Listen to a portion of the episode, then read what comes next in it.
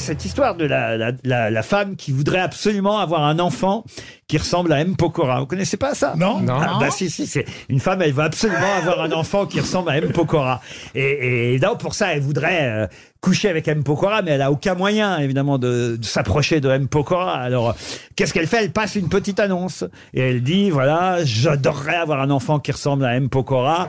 Si vous ressemblez beaucoup à M. Pokora, écrivez-moi. Et elle laisse son téléphone. Alors, elle a pas mal de, de, de, de numéros, de gens qui appellent.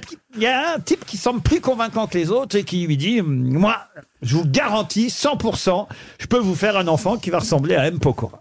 Alors elle prend rendez-vous, 14h le lendemain, on sonne à sa porte, le type euh, est à la porte, elle ouvre la porte et là, elle voit un gars qui arrive, écoutez, c'est tout sauf M. Pokora, c'est Perroni. Vous voyez c'est Jean-Jacques Perroni qui Ah oui. débarque. Merde.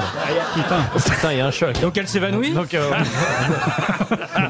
Et le gars lui dit, mais je, vais- je sais bien, vous êtes peut-être surprise et tout, mais moi, je vous le garantis, je vais vous faire euh, Ah, Pokora. un bébé qui ressemble à M. Pokora. Alors évidemment, là, la fille se laisse faire, et puis ils font l'amour. Neuf mois plus tard, un bébé naît. ouais. Et effectivement, il ressemble à M. Pokora, mais de façon incroyable. Le gamin est tatoué, euh, Ah, une nez tatoué, ouais. Il chante du Claude François, Il a les cheveux teints en blond. il a les costumes de Robin des Bois. C'est M. Pokora, quoi, vraiment.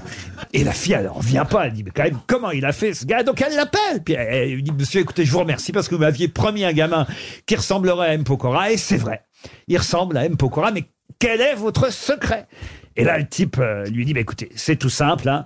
Je vais vous donner mon secret. Ma femme est fan de M. Pokora.